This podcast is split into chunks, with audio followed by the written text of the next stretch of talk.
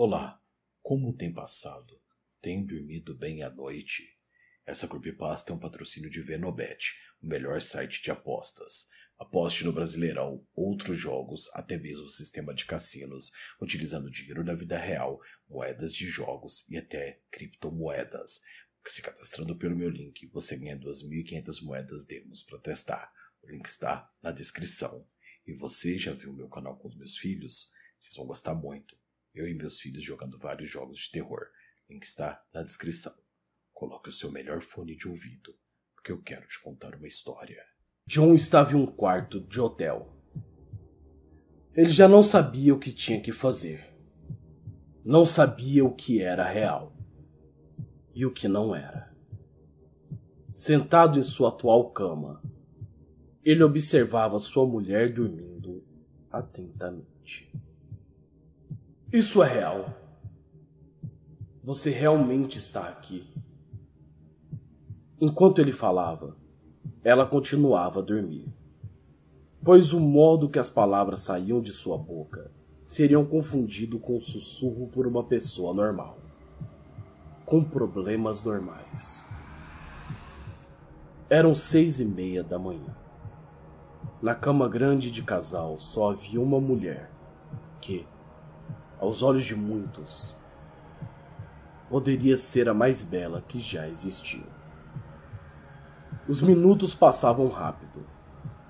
Enquanto isso, o sol entrava pela janela, tomando conta do quarto e assim acordando Cindy, que quase instantaneamente entra pela porta do banheiro e começa a lavar o rosto. Isso é real? Isto é real. O que antes parecia um lugar agradável e silencioso se tornava um lugar com ar pesado e que poderia deixar até a pessoa mais equilibrada do mundo em estado de insanidade mental. Havia chegado o dia em que eles não teriam como escapar. John estava fora de órbita, concentrado, procurando algo pela sala quando Cindy entrou. Ela estava muito pálida, com as pernas tremendo. Um olhar profundo, como se sua alma tivesse deixado seu corpo, e com uma faca com sangue muito preto e seco, como se já tivesse perfurado algo muito forte e maligno. Quando ele notou sua presença, eles olharam-se como se estivessem se despedindo, mesmo que o silêncio afirmasse que essa definitivamente não eram as suas vontades. Isso não vai funcionar! Ela já não tinha mais esperanças. Mas ele não lhe deu atenção. Ela seguiu para a mesa de centro e começou a ler, pela milésima vez, um retângulo de papel velho. Ritual do desejo. Três velas pretas mesa pequena redonda, sal grosso. Após acender as três, comece a falar repetitivamente a única coisa que realmente deseja. Você terá três anos. Deverá ter em mente que não há saída. Você pode escolher me matar. Assim eu prometo que não irá sofrer. Mas não há como escapar.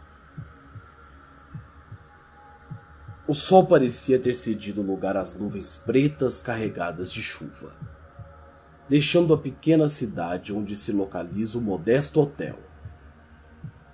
O relógio antigo na parede marcava 11h45, quando John encontrou o que procurava.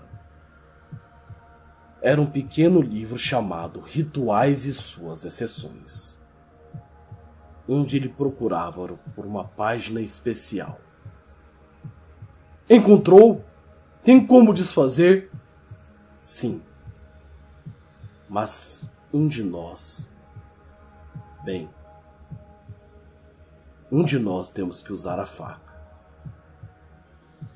Para quê? Para talvez. Talvez. Matá-lo.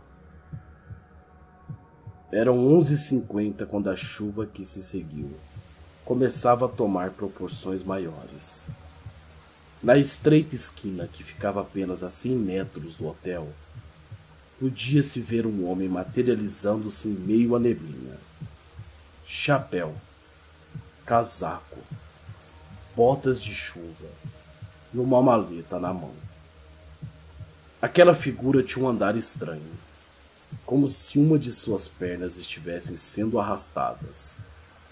E seu destino era o hotel, quarto 320. No instante que o ponteiro dos relógios apontaram em direção ao norte, ouviram um som de madeira e um batido na porta.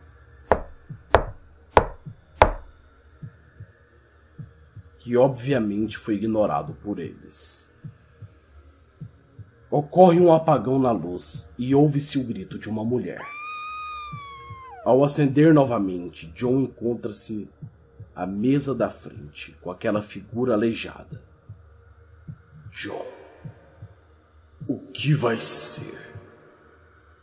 Aquela voz grossa e atormentadora preenchia a sala enquanto aquele par de olhos negros estudavam o local. Onde está Cindy, John? Ela sabe que não há como escapar. Você deveria ter maior cuidado com a sua mulher. Você deveria ter cuidado melhor dela. Eu. Eu. Nós não queremos morrer! Ao terminar a frase, Jones já se encontrava em pé à espera de uma resposta. Mas o homem estava imóvel. Ocorre um silêncio. John encarava aquele homem que parecia decidido a não argumentar enquanto sua visão periférica assistia Cindy entrando lentamente.